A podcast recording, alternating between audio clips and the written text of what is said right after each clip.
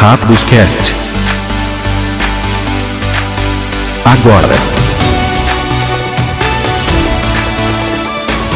Bem-vindos ao Hackbuscast, seu podcast brasileiro de Magic. Comigo, MP. E com Eli, fala pessoal, fala MP. Fala pessoal, boas festas, bom Hanukkah, bom feriado, boa semana de saco cheio para todo mundo. Esse é aquele momento do ano em que a gente deixa de pensar em produto novo, em mudança ou banimento, só para pensar em cubo, né? só para fazer a lista das cartas que foram banidas ou que foram reclamadas demais. Ver se alguma loja tem promoção. Isso aí. É, é, é para bom, sempre pode ter, né, gente escutando pela primeira vez, então esse programa aqui é, é o último programa do ano, a gente faz um top 10 só, né, não tem tantas novidades assim, e é, o top 10 ele tem a colaboração dos nossos apoiadores, tá? Todos eles votaram aqui, a gente faz uma média aqui dos votos, ou ele vai ponderando por quem ele gosta mais, aí ele dá uma, um peso maior. É claro que ninguém fica sabendo exatamente como é que é essa pontuação, né? Que esse arquivo nunca vaze. É, mas é, brincadeiras à parte, a gente pensa bastante sobre o que a gente fala aqui. É, antes de entrar no top 10 propriamente dito, uh, desejar então a todo mundo aí realmente bom, bom feriado, né? Que todo mundo se recupere aí pro ano que vem cheio de energia, que traga boas notícias também para todo mundo. É, nossa agenda aqui, ele, é, ela tem esse programa aqui como último do ano. O próximo programa, que deve ser a retrospectiva, deve vir só em janeiro. A gente vai passar uma semana sem gravar, então lá em 7 de janeiro deve ser o próximo programa, né? Que deve ser a retrospectiva 2000 e 22. E para quem nunca ouviu, também é um programa com muito conteúdo, em que a gente pega tipo a, os de, destaques de lançamentos de produtos, coisas inéditas, números de cartas, é, que foi banido ou desbanido, restrito, é, as polêmicas, né? Enfim, dá uma, um apanhado geral aí do que foi o ano no Magic para você decidir se vale a pena aguentar mais um ano ou vender tudo de uma vez e, e jogar Hearthstone. O Mar Marvel Snap. Até isso tá mudando, a gente tá ficando velho. Agora é, a tá. piada tem que ser Marvel Snap. Ou Commander, né? Também. Commander é sempre a, a um going joke. É, será, é, qual, qual dos dois será que é mais Magic? Marvel Snap ou Commander? Ele tá. Você tá venenoso. É, então, é, esse, é, a retrospectiva é, é legal pra gente, porque assim, se a gente fala, né, que tem, tem tanto produto no ano, relembrar isso num episódio só é, é, é gostoso, sabe? É, não, não, é só produto, né? Tipo, tem títulos, tem decks, sim, os principais sim, decks do sim. ano. É, eventos, esse ano a gente voltou a ter eventos, né? Então, talvez é, nessa, né, a gente não vai ter Pro Tour ainda, mas, por exemplo, na retrospectiva do ano que vem, a gente vai estar falando dos campeões de Pro Tour, do campeão mundial, né? Então, assim, é, é, é, é bacana você ir passando por esses momentos, né? Então, agora com, com um, uma vista, né? A gente tem uma vista, a gente está vendo o Magic, né, podendo florescer de novo, poder ser jogado mesmo com tantas dificuldades. Mas a gente torce aí por um 2023 melhor é, pro, pro, pro Magic, com mais gente podendo jogar, né? Que esse ano os preços também deram uma pisada aí na, na, na galera, né? Um... Pô, mais gente jogando, exatamente. É, de pandemia, achei... né? Pessoal se reerguendo aí, indo até as lojas e jogando Magic físico. É, último, um recado aqui, ele só, assim, uma mini fase de manutenção, dá os parabéns a Andra Manente do canal Motivo, canal brasileiro de Magic, talvez um dos mais longevos, né, e o mais popular, com certeza, ele arrecadou mais de 27 mil reais na campanha do Natal Mágico que ele fez esse ano, ele faz todo ano isso, né, uma campanha para é, doação para alguma causa. Dessa vez ele escolheu uma causa muito bacana, que foi para é, para é, uma associação dos amigos do autista. É, acho uhum. muito legal. E assim, ele é um cara que vale a pena seguir, né? Ele sempre está fazendo isso todo ano. ele é um cara é, íntegro também. É o André Manente do canal Motivo, para quem não conhece. Tá? Parabéns aí, André. Feliz Natal e bom feriado para todo mundo. É, o André sempre faz esse trabalho. Eu acho que é importante a gente. É, se, se pra gente né, tá difícil, mas é, estamos progredindo, né? Tem muita gente aí passando muita dificuldade e mesmo que você tenha pouco, o pouco, né, que você tem com o da outra pessoa já faz um muito para essas pessoas que né? O, o autismo a gente sabe que é, precisa de atenção, né? Precisa de atenção da sociedade no geral, né? Para poder ajudar essas. É, normalmente são crianças, né? Que, que são o alvo principal, né? Da, dessa ajuda. Então, é mais uma ótima é, iniciativa aí do, do Manente um abraço para ele aí, que, que essa, esse valor arrecadado possa ajudar muita gente aí. Aí, boa. Bom, vamos agora para o top 10. Lembrando, tá? Só cartas inéditas de 2022 e tem duas métricas apenas, tá? Power level no vácuo e impacto no construído. Ah, o que, que é vácuo e qual construído você está falando? Aí a gente tira da nossa. É... Fonte Arial 12. Eu, ia falar cavidade mais profunda, mas você foi bem mais. bem melhor, ele gostei. É, mas assim, são coisas que intuitivamente qualquer jogador de Magic vai entender, né? Vai, vai, pelo menos ter uma ideia. Começando então pelas menções honrosas, duas delas, ele vou começar aqui, tá? Amarras da linha de força. Essa carta tem surpreendido. É, ela é, lembrando, né, ela é lá de Dominária, né, uma rara, um Oblivion Ring raro, né? Mas por quê? Porque custa uma branca e mais cinco. E tem lampejo e tem domínio para custar uma a menos para cada tipo de terreno básico que você controla. Então, se você tem dois é, Shocklands né, de tipos diferentes, já está custando duas manas. Vamos usar o ringue de duas manas com lampejo, tá? E tira qualquer permanente alvo não de terreno, inclusive outros encantamentos, que muitos desses efeitos de Sol Ring não tiram outros encantamentos. Uhum. Isso é importante porque eu já apanhei em cubo por causa disso, já, já cometi esse equívoco. É, em cubo e em, é, no, no Arena, jogando Brawl também, né? É, é Historic Brawl, né, que é, é, mais legal do que Brawl. Mas, enfim, essa carta aí, ela tem aparecido. Ou ele, você tá falando para mim formatos pioneiro, modern também? Sim, no, no, no pioneiro, no modern. É, é, é, o que mais surpreende nessa carta, eu acho que é a, a quantidade de decks que ela aparece. Tá? Por exemplo, para citar alguns, no Pioneer, os decks de, de Fogos da Invenção, né? Tanto os mais antigos, é, Four Color e Five Color, o do, de Keruga também, né? Que algumas versões usam Keruga. É, no Nive to Light, né, que é uma escolha óbvia, né, que já é um deck é, Five Color. Nive é, to Light. E no, no Modern, cara, nas versões de Omnaf, no Crash Footfalls, né, que é o deck dos sinos, é. o da criatividade indômita, né, é, o Domain Zoom, né, que é o, é o mais óbvio aí. Domain Zoom mas é, é, um deck que está menos, é, não tão bem posicionado, mas está aí. Inclusive versões de controle, né? Azorius e Jeskai Control. Então, assim, é, estamos falando de quase 10 decks diferentes que podem é, ter essa carta. Então, não, é, é inegável que ela, ela, ela caiu bem nesse ano para esses decks. É claro, é, às vezes a gente ouve esses programas daqui um ano, dois anos e fala, puta, que besteira, essa carta não joga lá, não vale 10 centavos, sabe? Mas a, gente, a gente tem que pensar sempre, quando a gente. É, é, é dura a nossa vida de avaliar essas cartas no ano, porque a gente tem que pensar na fotografia de agora, né, MP? Como é que tá o metagame agora, como é que uh, as cartas que entraram estão é, moldando o metagame, né? Então no momento ela realmente é uma ótima opção. É, no vácuo não parece ela tanta coisa, mas ela é, realmente representa no construído. É, tem muito efeito parecido, né? Similar a ela, então fica difícil pensar nela no vácuo, né? Ele tem outra carta branca aí nas menções honrosas. Sim, essa cartinha é a Aventureira da Pluma Branca. Para quem não sabe, é uma cartinha de Commander Legends. É um Orc Clérigo de duas e uma branca 3-3. Quando entra no campo de batalha, você assume a dianteira e toda a manutenção de cada oponente, você desvira uma criatura que você controla. Se você completou uma masmorra, você desvira todas as criaturas que você controla.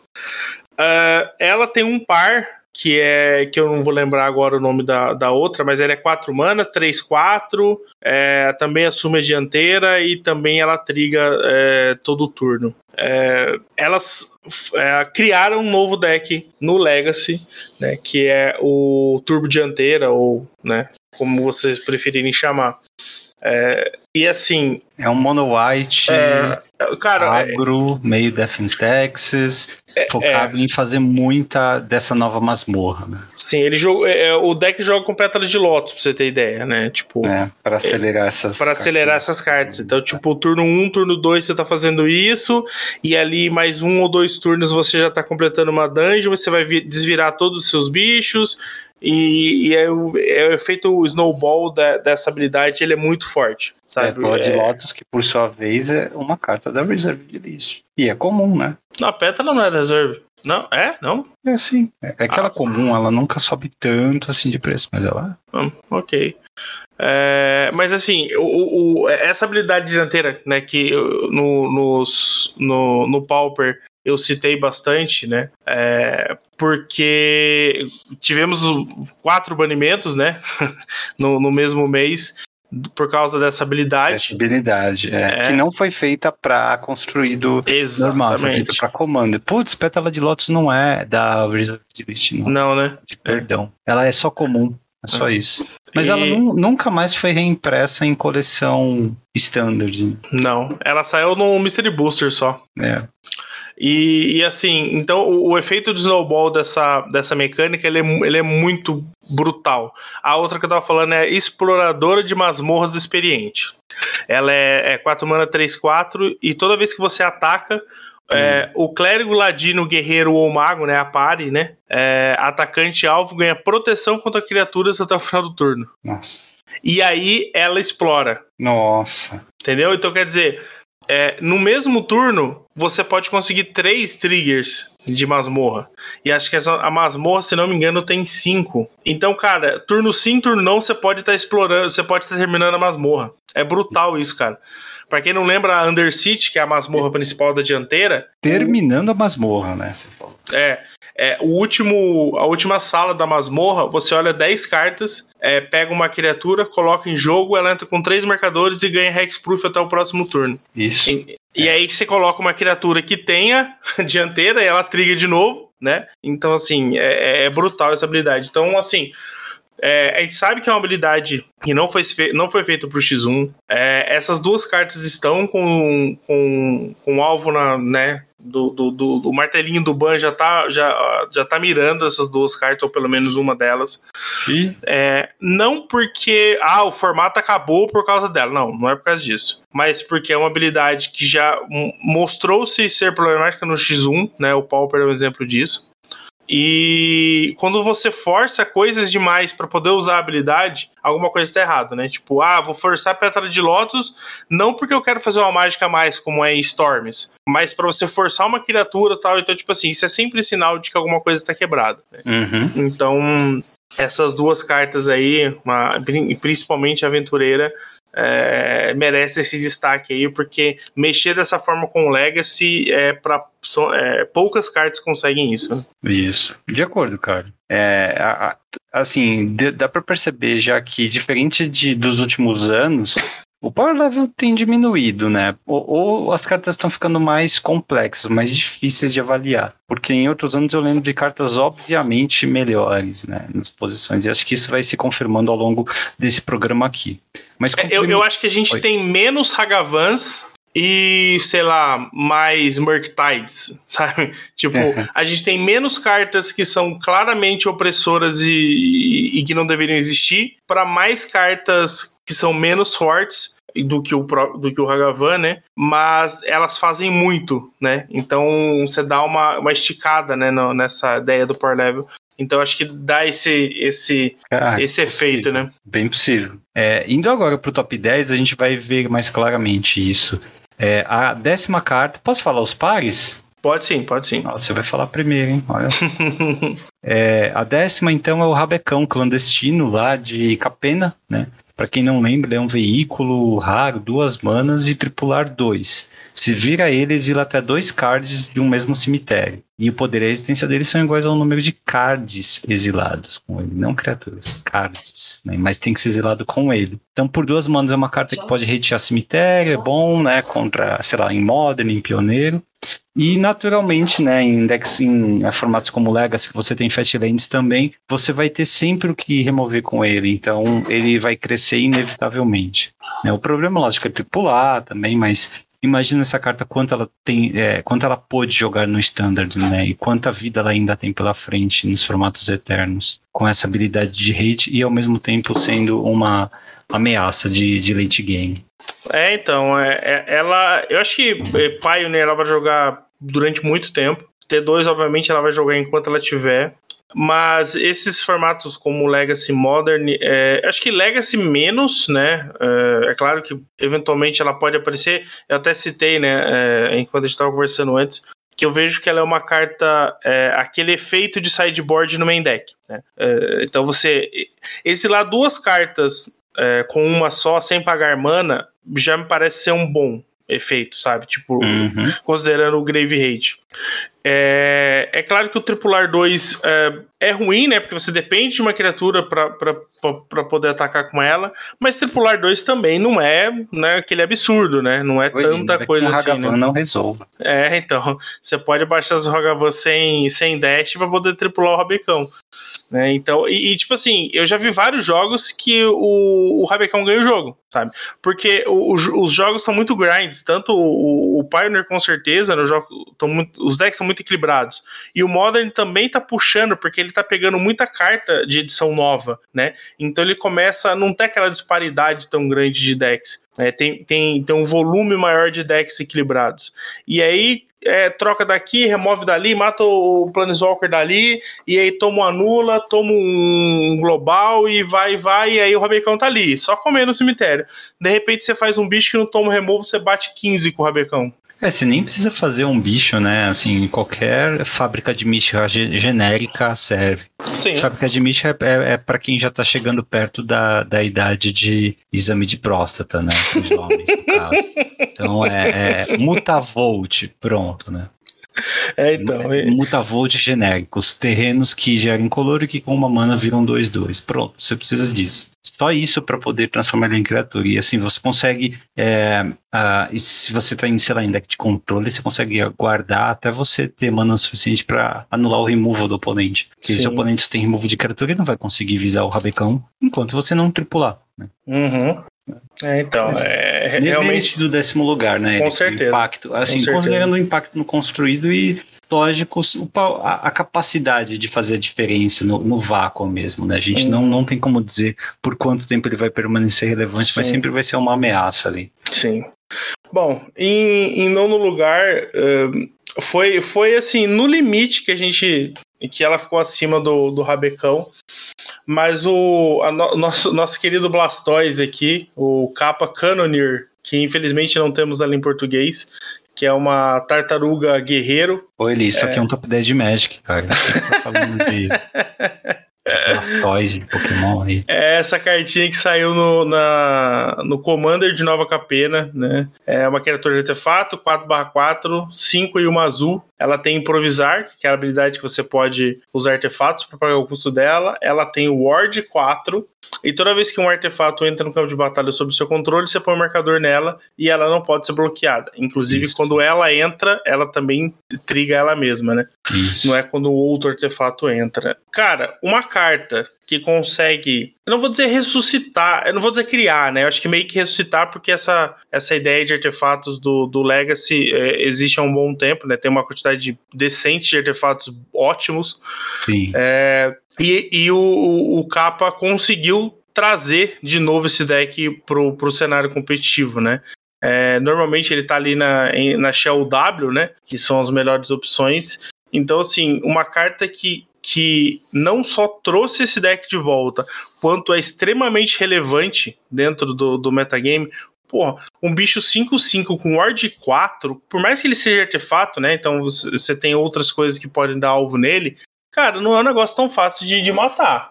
Ainda mais no Legacy, que você tem é, Wasteland, né? Tem uma, uma porrada de coisa ali para atrapalhar a sua base de mana. Né? Você não vê jogos ali que você tem 12 manas para poder jogar no Legacy, né? Então o jogo é muito mais pegado ali em, em mana. Pô, Ward 4 no Legacy é doído o cara pagar também, né? E eu arrisco dizer assim, é, a carta, ela, a princípio, né, ela veio pro bem, sabe? Ela, ela mexeu com o formato de uma forma interessante, ela fez uhum. algo bom pelo formato a princípio, né? Eu não jogo tanto Legacy, assim, nada de Legacy, né?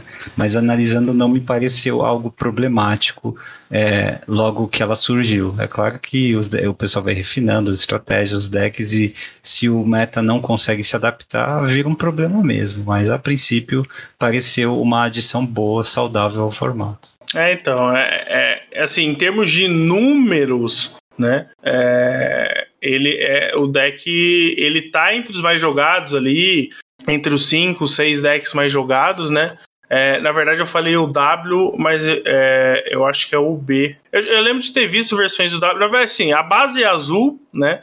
E aí, eventualmente, você tem coisa no side ali para poder jogar, mas é basicamente uma, uma base azul, né? Cara, e é muito rápido, né? Não, o deck é muito forte, é, é muito, muito, forte. É, é. E, o, é. e o é. bicho, ele é resiliente, não parece, mas ele é resiliente, sim. O mais engraçado, eu, eu, eu peguei uma lista aqui, coloquei aqui no ó, dia 10 de dezembro, faz 15 dias que essa, que essa lista é, fez resultado no campeonato. Cara, é, o deck tem 14 criaturas e eu vou dizer para você que as 14 criaturas é, não tem 3 anos que foram lançadas. No Legacy. No Legacy. É. Bem-vindo ao Legacy com rotação. a, a, carta mais antiga, a criatura mais antiga que tem no, no deck é a, a Henry, que saiu em Eldraine. Nossa. É a carta ou é a criatura? Criatura. Ah, né? É a criatura, no caso, né? Porque usa a Henry, o Sai, que foi relançado agora em 9KP, acho que ele é de M20, se não me engano. O Kappa, o aquele monitor, aquele tipo um Drifter que tem afinidade, 2-2 é voar também, é TOTS Monitor. E o bichinho agora, aquele é, Haywire Might, aquele insetinho que saiu em Guerra dos Irmãos, que você consegue é, exilar não artefato, é, artefato não criatura ou encantamento não criatura. Ah, sei, sei. É, é o, insetinho o, o verdinho. Beetle, né? É, isso, o, isso, isso. O besouro. O né? besourinho, isso. É, é tipo, então, é assim, melhor que um desencantar, né? Exato. É, é quer dizer, é, não, é, não é tão, tão uh, ligeiro quanto um desencantar, é Sim. velocidade de feitiço, mas tem, tem é, o, a, o upside. Né? Sim, é aquela ideia, né? Se você tem as duas opções numa carta só, mesmo que ela não faça a mesma coisa que as a, a, cada metade não faça igual, ainda é 1,2, né? 1,3 de uma carta, né? Então ainda é melhor do que uma só, né? É, é bicho, bicho é bom mesmo. Sim. É, ou, ele, enquanto a gente passa pro nono lugar, dá uma olhada aí no nosso grupo de apoiadores, o que, que eu fiz com o time da Liga Médica. Eu fico com o pente aberto para fazer a capa do episódio, aí vocês soltam umas, umas fotos do time. Meu Deus, que que é isso, gente? Eu não posso estar com o pente aberto que eu faço besteira. É, é, vamos lá. a sorte de todo mundo é que eu não sei. Eu, eu tenho preguiça de instalar e de ficar recuperando meu conhecimento de Photoshop, senão esse meme o tempo inteiro. Meu Deus, isso aqui eu vou ter que mandar na liga depois. Está muito tosco ele. Mas não é pra ficar bonito. não, não mesmo. É, bastou colocar o Padre Baloeiro na capa do episódio passado. Verdade. easter egg, easter egg. É, mas vamos lá. Oitavo lugar, cara, é mais uma carta. Será que é a primeira da nossa lista aqui dessa coleção? É a primeira de é, Kamigawa Dinastia Neon. Né? E essa coleção ela vai ter outras cartas aqui. Foi uma coleção muito forte para o Standard, né? mas aqui é a pior dentro desse top 10 mais menções honrosas, que é Otawara, a cidade flutuante. Tá? É o terreninho azul do ciclo.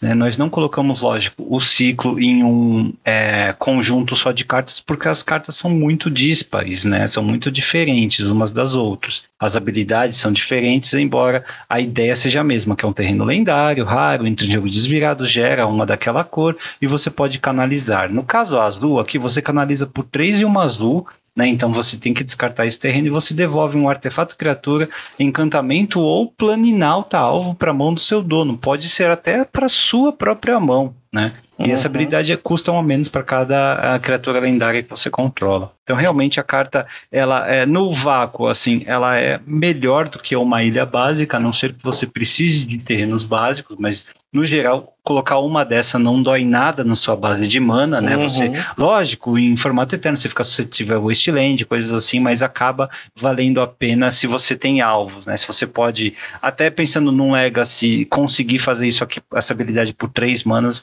pode te salvar mesmo, tá? É, e é, isso é a parte do power level no vácuo. O impacto no construído, assim, fala por si só, né? Ele standard, pioneiro, modern, ela tem aparecido sim. É muito fácil de encaixar isso no deck, né? Não é só mérito da carta em si mas sobreviver tanto tempo assim, né? Porque Dinastia Neon foi lá mais pro começo do ano. Ela sobreviveu demais nesses formatos eternos e tá. Então a gente atestou aí a capacidade dela de é, brigar por vagas nos decks. Nem que seja uma, mas você vai ver lá em muitos decks Modern e Pioneiro. Sim, é, o que você falou, acho que diz tudo, MP.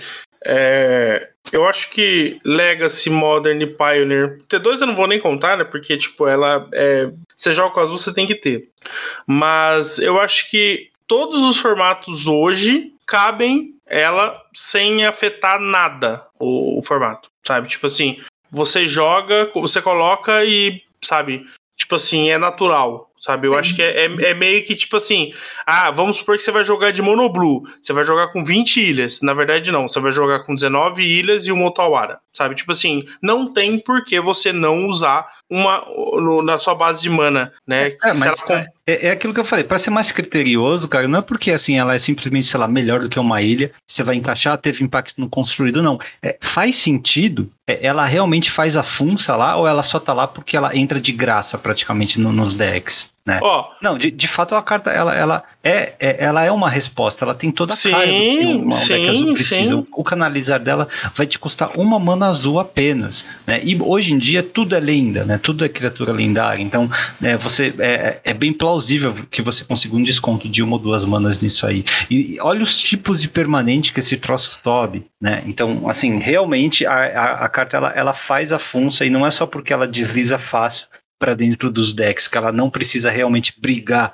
pelo slot, né? Que ela entra fácil, porque a carta ela é boa, ela tem uma função específica assim. Ó, oh, só para citar alguns decks que ela joga: Grixis mid-range e Esper mid-range do T2 são os dois melhores decks do formato. É, do Pioneer, ela joga no Zet Fênix, no Azorius Control, no Lotus Field Combo, no Bunch Spirits, do For Color for Invention e no Mono Blue Spirits. É, são seis decks que eu citei e, e os seis devem estar no mínimo entre os 12 melhores decks do formato, né? E do Modern ela joga no Murktide é, e no Crash Footfalls que o Murktide é o melhor deck do formato e o Crash Footfalls deve estar tá ali entre o top, dentro do top 5. Preciso dizer mais muita coisa? Os números é. já falam por isso. Tipo, já. os melhores decks do formato que tem azul estão jogando com ela. Não tem o que dizer, sabe? É, é, ela é muito versátil. Ela salva seus bichos, né? É, você pode ter recorrência, porque hoje os bichos não fazem, é, não, não, só atacam, né? Elas têm, eles têm um, uma função muito estratégica dentro do, do, formato, seja com ETB, seja por ser, ter algum rate embutido, né? Como a gente citou no caso do, do, do Legacy, por exemplo, né? Então, assim, a Otawara ela pode salvar a peça que você precisa para se manter no jogo, ela pode te dar uma vantagem de cartas com uma criatura, né? Então, assim, ela é muito versátil, ela é versátil o suficiente para dizer que é, esse ciclo de, de cartas ele é tão é, é, é, incisivo dentro do, do Magic geral que eu não vejo motivos para eles não. É, assim, a gente tá daqui 15 anos estarem falando dele, estarmos falando dele ainda. É, é, cara, só, só vai brigar por terrenos similares, né? Uhum. Na próxima vez que voltarmos a Kamigawa que talvez tenha decidam diversificar um pouco a habilidade. Se, se Kamigawa sobre, sobreviver em invasão ferexiana. É, verdade. Mas eles abriram a porteira aí, né? De fato, tem espaço para design de um outro ciclo, de outros ciclos bem similares, com canalizar, sim, com terrenos sim. lendários, que vão fazer coisas diferentes dentro da Color Pie, né? É, e ainda é, é canalizar, né? É, é, né é, é, o canalizar é, é, é, sensacional nesse sentido, né? É, é, um, é um, uma habilidade bem. É um efeito difícil de ser. É, você não tem o anulado, você não tem, né? É, um efeito, não é nenhuma uma mágica. Então. É, então. E então, um terreno é melhor ainda. Uhum. Eles estão dando ultimamente né, uma, um approach diferente para os terrenos. Essa, uhum. essa abordagem de fazer você decidir se você vai reciclar seu, seu, seu triland, né, seu, seu, seu trioma, ou vai é, descartar seu terreno para algum efeito, é, ou vai guardar para ficha de sangue, sabe? É, esse, esse, essa versatilidade né, que, que a gente está vendo com as opções de terrenos ela é um espaço de design que é, não é espaço de design, é um pouco do espaço estratégico também que foi pouco explorado na vida do jogo até agora. Eu acho isso bom. Né? Sim, é lógico que tem um limite para esse tipo de coisa, mas a gente vê aqui em Otawara, nesse ciclo, é, uma até onde a gente pode chegar com isso, né? Sem fazer nada muito roubado, sem destruir nenhum é, formato, né, mas permitindo aos jogadores comprarem um certo risco né, por benefícios interessantes. E assim, não é só ter outra hora no deck, né? Você tem que ter um bom jogador por trás para tomar a decisão de baixar o terreno, de deixar ele na mão, né, de é, ser possivelmente penalizado por tomar essa decisão. Uhum. Então são cartas assim bem, bem intensas estrategicamente. Sim, a, até de você ponderar a quantidade, né? É, eu falei Isso, agora do, do. building, exato. Sim, eu, eu falei agora do, do 8cast do, do, do Legacy. Ele usa duas Otawara a lista que eu peguei que usa duas Otawara. E aí você vai ver o deck, ele tem oito criaturas lendárias, sabe? Então, tipo assim, se ele fez conta ou não, a gente não, eu não sei. Mas faz sentido ele ter duas, já que ele tem oito criaturas lendárias, né? Sim. Então, potencialmente, ele tá fazendo ali entre duas e três. É, duas vezes a mais do que é, na, na, probabilidade, né? Que outra, que a maioria dos outros decks que, que não exploram tanto né, as criaturas lendárias, ou porque só usam uma Otawara porque era o padrão usar uma só, né? Então acho que tudo isso tem que vai beneficiar o jogador que, que, que, que realmente explora e vai testar esse tipo de interação e aí vai conseguir extrair o maior potencial desse tipo de carta, né? Isso aí, cara. É, de acordo com tudo que você falou, porque é, é, a, a, gente, é, a, a, gente viu que foi imediato a, penetração dela e é, é bem difícil imaginar ela reduzindo no, no, no, curto prazo. Então, merecido oitavo lugar nas top 10 do ano. E o sétimo ali? Sétimo lugar, ele vem de, da famigerada Guerra dos Irmãos. É, é o já? fim da. É, já estamos aí. É, e nada mais sensato do que trazer o fim da fraternidade para cá, né, esse feitiço vermelho, né, uma, uma e duas vermelhas, na verdade, né, ele, que ele tem dois efeitos, né, pro, é, é, uma, é uma cólera, né, é um, como é que é o nome do, da, da antiga Anger dele? Anger of the Gods. Anger of the Gods.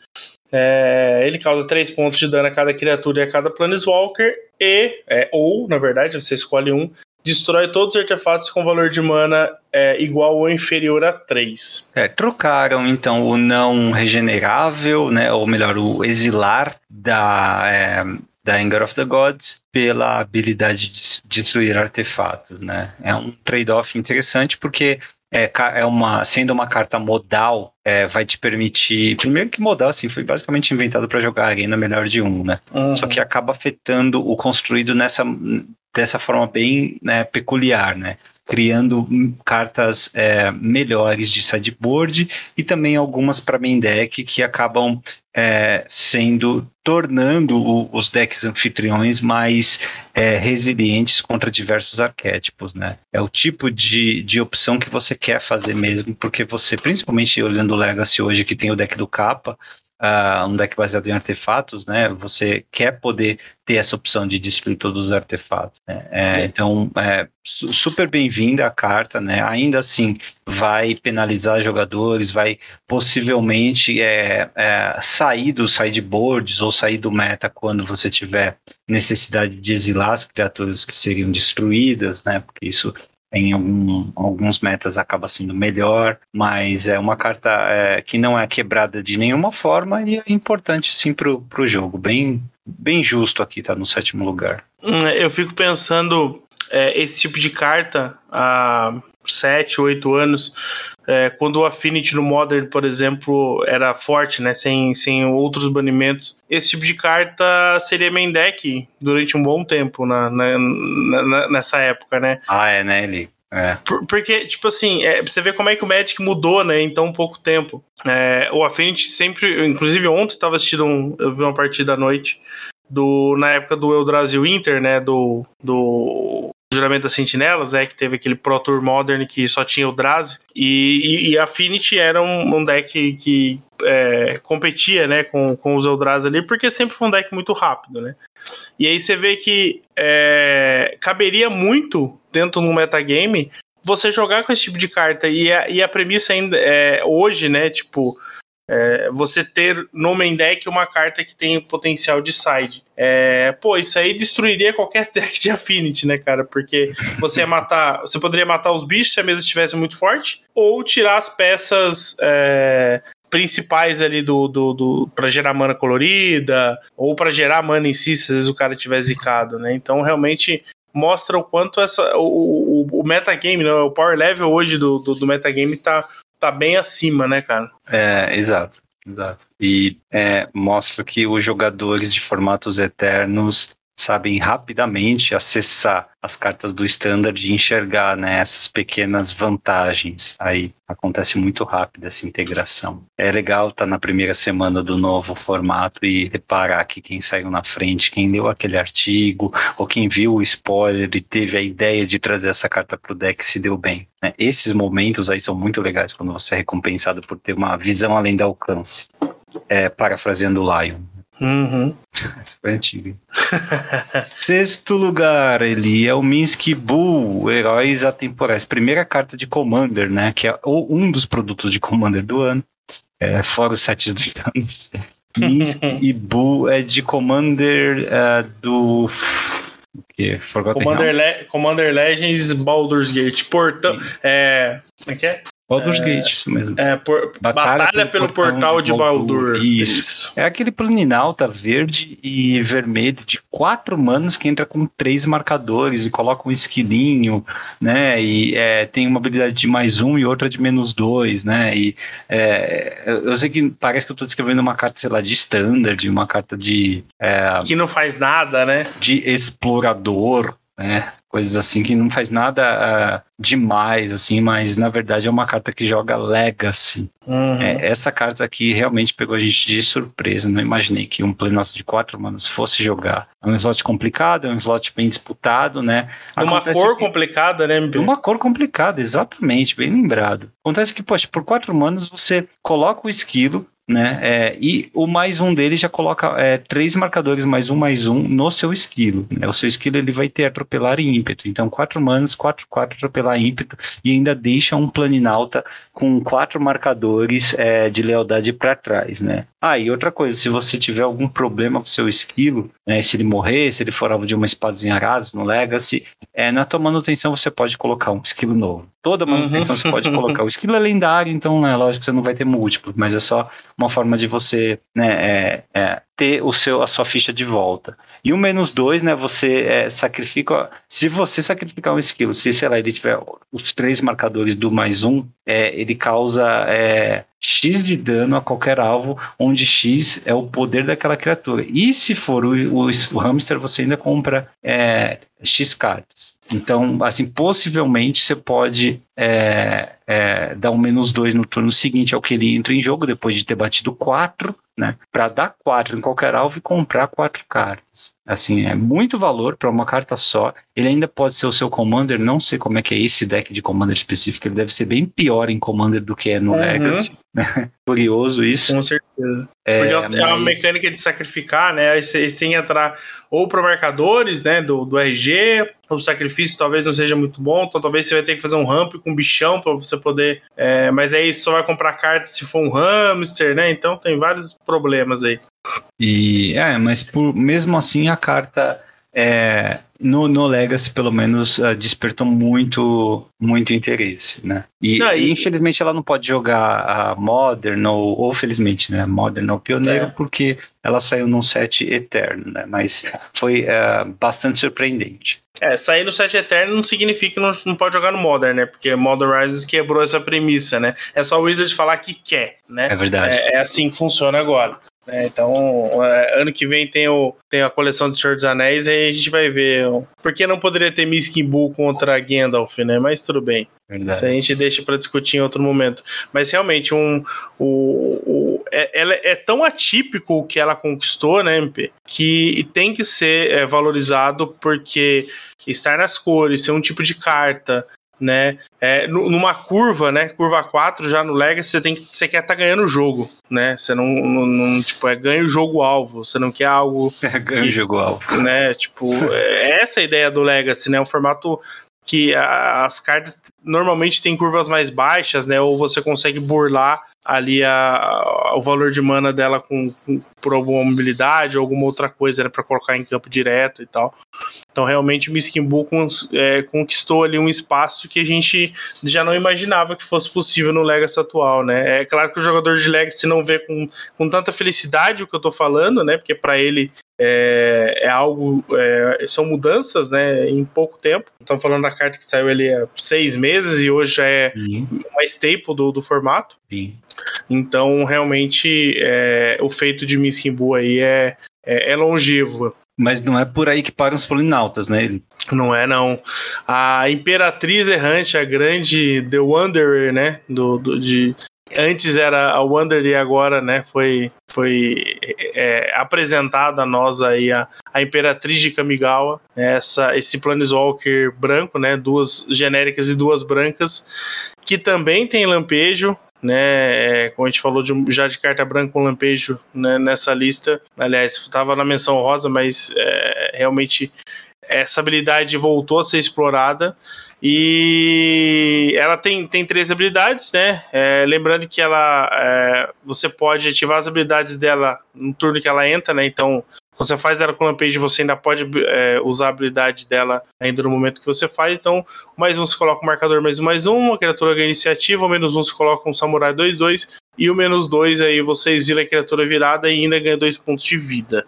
Né? Quando, quando ela saiu, eu lembro de a gente ter, ter falado né, um pouco sobre, sobre ela, né? É, na curva 4, né?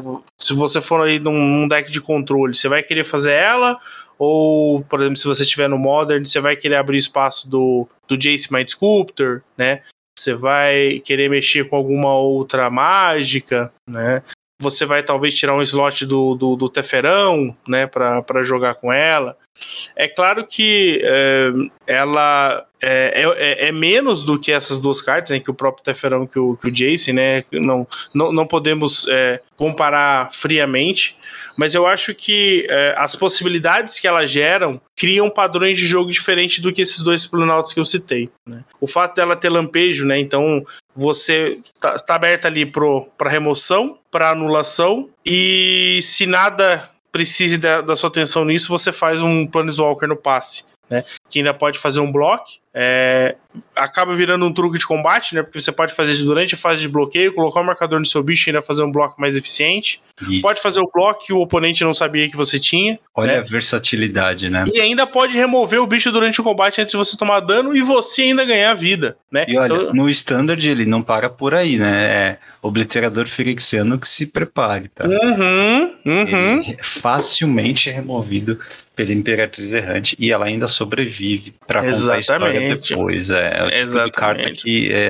assim, é um marco nos planinautas brancos de quatro manos, né? É, inclusive isso substitui. Eu acho que eu substituí a minha Elspeth por ela, né? Eu deixo um só. Não, eu deixo dois planinautas brancos só. Né? Não, se a gente ficar abrindo slot para planinauta no cubo, não, vai ser como de planinauta. Só de planinauta, sim. Então, é... assim, a briga é realmente dura e a Elspeth, a Elspeth é bastante segura, né? original lá de quatro humanos, mas a Imperatriz eu acho que acaba sendo é, mais é, mais versátil, né? É, eu acho Ela... que versátil é a palavra dela, né? Eu é. acho que é... são três habilidades com um problema de quatro humanos com lampejo ali. Poxa. São, são três habilidades que elas fazem e que você pode manipular essas habilidades é, no, no decorrer do jogo ou em momentos do jogo ali que elas vão fazer coisas diferentes, sabe?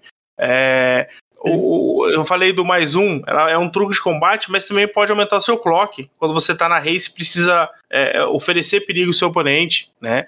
O, o, o, bicho também, você pode fazer bloco, como você pode aumentar a race pro seu lado, sabe? É, o exílio a criatura virada pode ser quando o seu oponente está fazendo alguma coisa contra o seu bicho quando você está atacando e você não quer que ele tenha algum benefício porque ele está exilando, eh, tá, tá, tá, tá tirando seu bicho de campo, sabe? Então, assim, é, é, é, é ela é, é comparado com outras, com outras cartas, com certeza ela é menos boa, mas é, eu vejo ela no T2, com certeza ela vai ser é, presente o tempo todo. No Pioneer, eu acredito que ela vai ser é, presença constante no, com, no branco.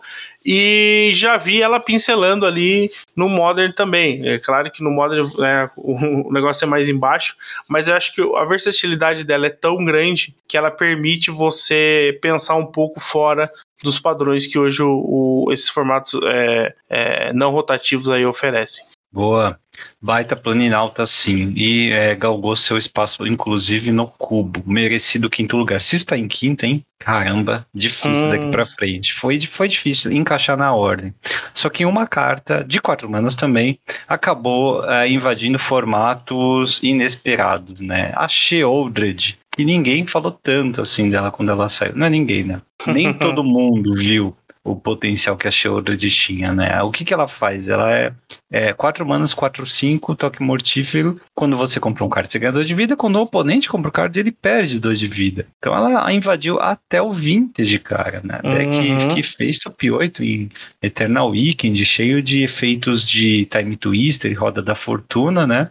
É, e essa é uma das cartas para punir os seus oponentes, né? Inclusive, ela pode matar de uma vez só, né? Num desses efeitos aí. Se o oponente compra 7, ele é, perde 14 de vida, né? Às vezes é suficiente para matar num, numa pegada só. E ainda é um bicho 4-5 toque mortífero, né? Uhum. É assustadora por si só. No Standard, lógico que é um monstro, e em outros formatos também tem aparecido, né? Ele. Sim, sim. É, é, no Pioneer, né, ela joga no, no hack do mid-range, né, que é o, é o o destruidor aí, né, do, no, é o deck 2-bit hoje do, do, do formato. É, eu até tava olhando agora no, no Goldfish se ela tava jogando, é, como é que ela tava em outros decks. É, acabei de ver uma lista aqui de Doomsday no Legacy com ela. Olha só. Sabe? Então, assim, é, eu acho que é, no caso aqui ela tá no, no side, né? Então deve ter algumas partidas específicas que, que ela é boa. Né? Então, assim, eu, eu, o, o, o fato dela conseguir é, penetrar nesses, né, em, em, realmente invadir ali, ser um, um de verdade, né, e, e, ali contaminar esses, esses formatos, é, mostra o quanto ela é relevante, né. Ela tá numa curva é, legal, né, quatro manas é uma curva ok para a maioria desses formatos, é, né, é possível, né, de, de jogar, é, o toque mortífero ali é meio que, né? Não faz, não, não fede, não cheira muito, né? Para um bicho 4 5. Quase flavor text. Né? Exatamente. É, mas o, o fato dela ser. É, ela afetar os dois, né? No, no, nos dois turnos, eu acho que, que faz. E, e ela trabalha muito, né, MP, numa coisa que, é, que é o card advantage, né? Tipo, hoje está sendo uma premissa. Os decks precisam de carta de vantage, né? Os decks precisam comprar cartas para conseguir combater o outro deck que também está comprando cartas, né? E a Sheoldred coloca um clock nisso. E aí, e aí, você vai querer comprar carta? É, você, vai ter que... você separou muito bem. Ela não ataca a a, a, disputa de vantagem de carta, né? uhum. né? Ela, ela, ela dá uma consequência, né? Exatamente. Só que eu ainda, é, eu ainda tô um pouco com o pé atrás, porque é quatro manas de investimento, né? Uhum. É, duas duas pretas ainda, né? Exato, cara. Assim, eu, eu não sei se ela, esse impacto no construído vai ser sentido, né? Nos próximos uhum. anos. Talvez seja só uma é uma fase para ela, né? Mas sim, é lógico sim. que ser um pretor, ser mítico, ela no, no vácuo vai ter um power level alto. Sim, né? sim. Então, acho que merecido aí. É, foi, foi essa nota aqui, de, é, o fato de ela estar tá aqui no nosso é, top 4 é porque principalmente foi puxado pela, é, pelo impacto no construído, né? Sim, Mas sim. Essa, a gente está fal fal falando dessa ressalva que né, talvez não, não dure tanto tempo quanto a gente pensa. É, a gente sabe que hoje uma carta ela não é pensada só no que já saiu, né? É, tem muito uma construção do que vai sair, né? então pode ser que né, essa, esse arco de Firex ainda está sendo completado, né? então a gente pode ver que pode ser que daqui seis meses o potencial dessa carta ainda, se, se, ainda seja mais, mais absurdo em outros formatos, ela pode entrar ali em outros formatos, né? Então acho que não dá para ainda é, bater o martelo né, do, de todo o potencial que ela pode ter, ou mostrar que realmente o potencial dela aí está super valorizado e ela não é tudo isso. Mas ela é de longe a melhor das cinco pretores, né, do, dos cinco pretores. É, isso não, não tem como negar. Me, né, no, a gente tá gravando, já, já, já, já teve né, o spoiler aí da, da Norn, né? Então, assim, é basicamente uma carta de Commander. É, os outros também é, veem mais sucesso ali no Commander, tiram construído, é, eles têm pouco espaço né, para poder uhum. aparecer. Então a Shieldred aí, nada de braçada no, no, no, nos seus pares. E vamos ver como é que ela vai, vai se sair nos próximos capítulos aí de, de Firexia. Bom, o nosso terceiro lugar é bem difícil de imaginar de sair né, do main deck de muitos decks, inclusive em formatos eternos ali. Sim, é bom para quem acompanhou o ano, né, de 2022, já, já meio que já mata aqui, né, quem são os, os três que, que estão, né, que faltam. Mas o nosso terceiro lugar, que já foi duro de escolher aqui, né, de, de, de, precisar isso, mas é a Boseiju, a persistente, né, essa árvore lendária aí de Kamigawa, né, mais um terreno do, do ciclo, né, de terrenos lendários aí de Kamigawa, essa com certeza é a mais é, presente uh, em multiformatos, né? Para quem não lembra aí, ela né, adiciona verde, também tem habilidade de canalizar, só que ela pode destruir um artefato, encantamento ou terreno não básico que o oponente controla, e ele vai procurar um terreno é, básico, colocar no campo de batalha, e essa habilidade ainda pode custar um a menos para cada criatura lendária que você controla, né? Então você ainda pode pagar só uma verde para fazer isso.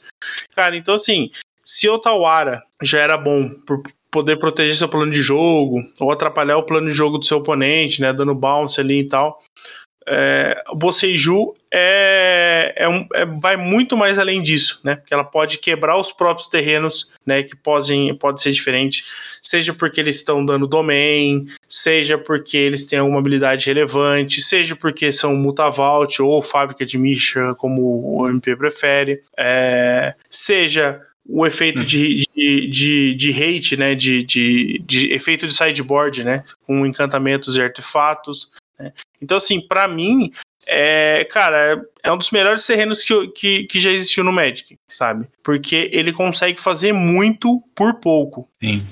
Sim, e é, é pouquíssimo risco, né, de ter essa carta Sim. no deck. Por isso é que ela entra tanto, e lógico que ela faz a função, né? Em formatos eternos você tem encantamentos e artefatos é, muito melhores hoje em dia, tá? Alguns encantamentos, alguns artefatos são terrenos, inclusive. Né? Então a carta acaba sendo bastante. Algumas é... criaturas são artefato, algumas criaturas são encantamento, né? Então... É, Bem-vindo a 2022 no Magic. Né? Então é, acaba, acaba sendo importante sim. E canalizar, lembrando, é uma habilidade, não uma mágica. Então não uhum. pode ser anulado, né? Dar terreno básico para o adversário pode dar quanto ele quiser. Né? Você Steel Legacy está combando. Ou você tem. Ou, ou, o oponente não vai ter muito o que fazer com tanto terreno assim, né? Ou provavelmente ele nem tem uma floresta básica, no, um terreno básico no deck. Então, é, fica aí a menção a terceiro lugar de Boseiju. Ou, ele, segundo lugar, para mim, teria que ser o primeiro desse ano, tá? Acho que é o primeiro de muita gente. Acho que quem joga cubo gosta disso aqui. E assim, é muito difícil imaginar um upgrade em cima dessas cartas aqui, que é o ciclo de triomas, né? Ele lá de Capena, os triomas, a gente chama de triomas, né? De cores é, aliadas, né? Que ficaram faltando ó, dos triomas de uh, Kaldheim. É né? Equória, né? É de Core, perdão. Isso. É, mas aqui eles não são chamados de triomas, né? Mas enfim, mesma coisa, né? Tem os três tipos de terreno e também reciclam por três manos. Tudo bem, tem jogo virado, mas é, geram três cores. Poxa, e tem os três tipos básicos, sabe? Para Fatland é uma delícia. E ainda tem reciclar. Você compra no late game e não precisa baixar o terreno virado, recicla. Então, assim, é, é, absurdo a versatilidade que essas cartas deram para os decks no cubo também. Né? Eu acho que elas vão jogar é, por muito tempo, são staples de Commander também, permanecerão assim. E lógico que elas fixam a mana base do Standard de maneira linda. Tá? É, então, muito merecido aí o segundo lugar, ou o primeiro, né, na opinião de alguns, para o ciclo de triomas. Né? É um marco mesmo na história do Magic a gente completar esse ciclo tão bom, tão eficiente. É, e, e eu citei aqui vários, várias listas, né, vários é, builds de quatro ou cinco cores, né? Nada mais que justo do que esses, esses triomas estarem presentes nessas listas, né? Então, ele, eles que, que potencializam, né, a amplitude dessas listas, né? Agora completando esse ciclo. E aí realmente você consegue é, explorar melhor o seu side, porque você não vai ter essa dependência né, só daquela cor, né, de ter mais daquela cor, e aí você tem algumas outras matemáticas mais complicadas. O fechamento do ciclo aí faz é, muito bem né, pro match como todo, né, os formatos que você já citou também, mas dentro dos competitivos eu acho que, que ele ajuda bastante. Eu acho que é, chega no máximo ao Modern, provavelmente, né? Tem menos decks do Modern ali, o Domenzu, como eu citei, é, os decks de, de, de, de fogos da invenção também, mas é, uhum. mais ali no, no, no, Pioneer mesmo, acho que é, é, onde é a maior casa ali dos, do, dos triomas aí. E dica para as pessoas que não tenham, assim, se joga formato construído, tem um set de cada. Se joga Cubo ou Commander, meu, tem que ter uma de cada. Corre, tá no standard, é só raro, corre. Tá? Esse tipo de carta você vai se arrepender se não tiver pelo menos uma de cal. Uhum, com certeza. Nosso primeiro lugar, então, de quem sobrou? É, há um tempo atrás saiu um artigo na Liga, eu acho que foi o Sanduíche que escreveu, e a frase que ele usou para descrever essa carta, para mim, toda vez que eu vejo essa carta, é o que eu mais lembro, né? Que é a, a saga que mudou tudo, né? Ele é o nome desse artigo. É a fábula do quebrador de espelhos, né? A fábula aí do. A saga do Kikijiki, é, essa, essa saga, para mim, sensacional. Essa carta é, é, é difícil de, de, de, ver todas as, as possibilidades dela, mas aí, para quem não lembra, né? Então, ela é uma, um encantamento do tipo saga genérico Genéricas Vermelha. No capítulo 1, você cria um xamã, um Goblin vermelho 2-2. Toda vez que ele ataca, você cria uma ficha de tesouro. Você, é, no capítulo 2, você descarta duas e pode comprar. Você descarta até duas e pode comprar essa mesma quantidade de cartas. E é, no terceiro capítulo, você exila né? E flipa ele, né? E aí do outro lado ele é um é quase um Kikijik, né? É, é, ele, o Kikijik original você não paga mana, né? É, é, você caso, só tepa ele e ele tem. Tepa, né? E aqui você paga uma, vira e você cria um, né? Tem o mesmo efeito aí do Kikijiki. É... Eu entendo, né, você ter a flexibilidade de um terreno, né, com uma carta mais jogada, mas eu acho que assim, é, o potencial dessa carta e o que o, o hack dos mid-range hoje, tanto no, no, no, Pioneer quanto no Modern, é, só, vou, vou falar entre aspas, né, que só existe, mas assim, ele é o que ele é o motor desse, desses dois decks, sabe? É, é, a, a, ficha rampa você, corrige cor. É, o looting te ajuda demais porque você pode jogar cartas pro cemitério que elas são melhores do cemitério ou simplesmente para você procurar a resposta que você precisa. E se o cara deixar o, o a criatura, né, ele flipar hum. e você não tiver resposta, o jogo saiu de controle, sabe? Qualquer carta vira vira um monstro, né, sendo é, podendo ser copiada né, e, e, e, ali trigar de novo, trigar efeito de, de ataque ou de ETB e etc, etc. Né? É, é, de ETB triga também? Cria uma ficha. Triga, é, é, triga. triga o ETB também. Né? Então, então, assim, cara, para mim, ela realmente ela, é, ela tá bem acima do, do, do, do, das cartas do ano, mas não simplesmente, ah, ela é muito mais forte, sabe? Mas eu acho que o que ela trouxe, né? Ela potencializou esse, esse, esse casamento aí, né? É, é casamento rápido, né? Acho que a gente não pode, né?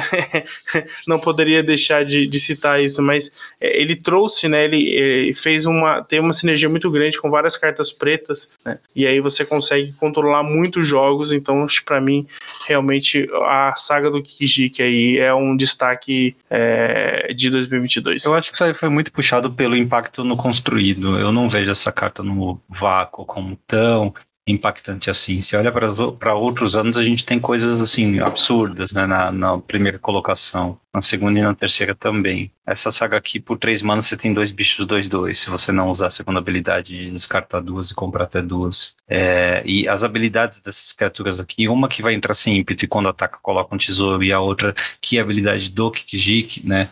É, pagando mana, né, elas é, são muito contextuais, né? Assim, tudo bem, a primeira de colocar tesouro você usa em qualquer é, é, cenário, tá? Mas você vai colocar o seu primeiro tesouro no quarto turno, né? depois de ter investido três manas e só ter um bicho 2-2.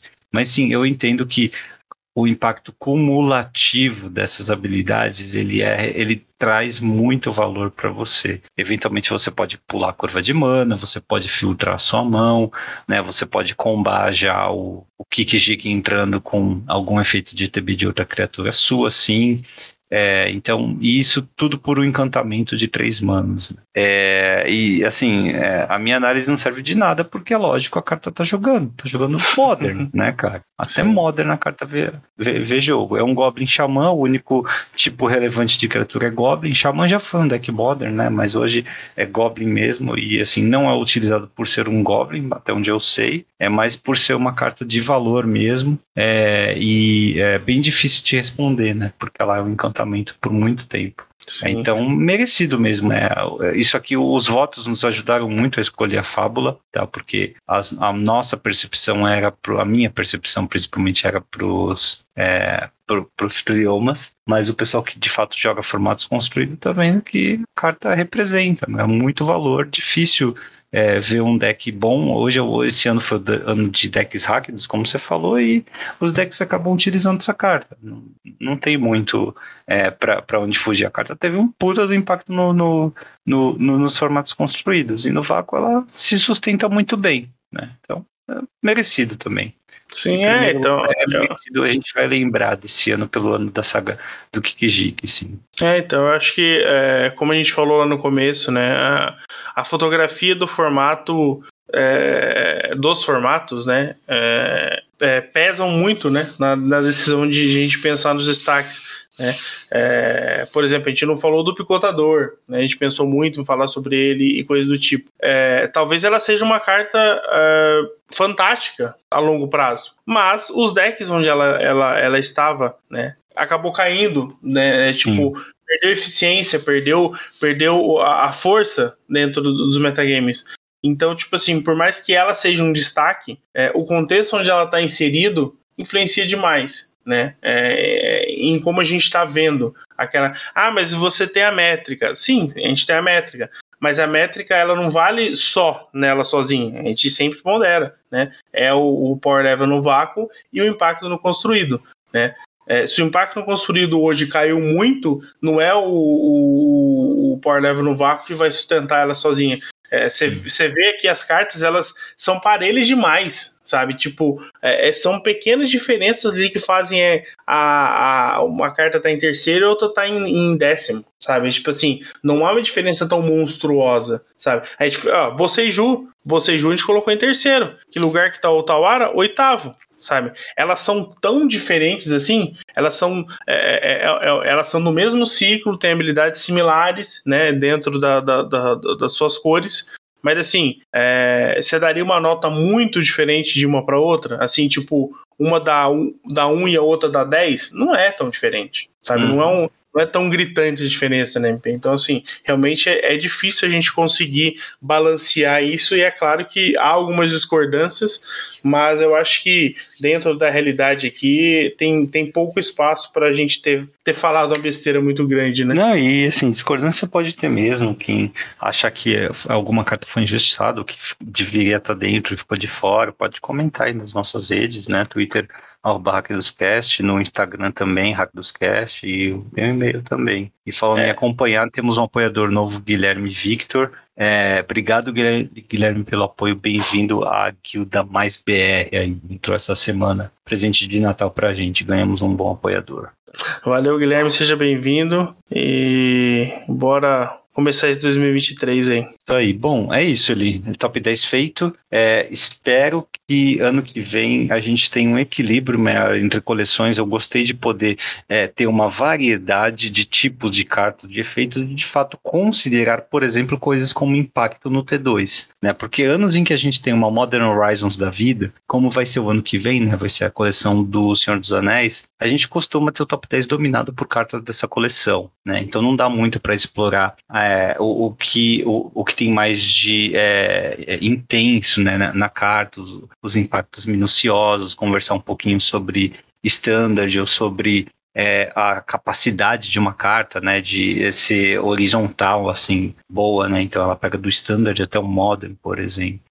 É, então, nesse sentido, esse ano foi bom. A gente pode estar reclamando aqui de Power Level, mas assim, pelo menos tá tudo justo, né? Tem pouquíssima coisa realmente quebrada. Isso eu fico satisfeito, eu gosto de ver. Sim, é, e, e realmente é, é, a volta né, do, do Magic físico também, eu acho que mudou um pouco o cenário das coisas, né?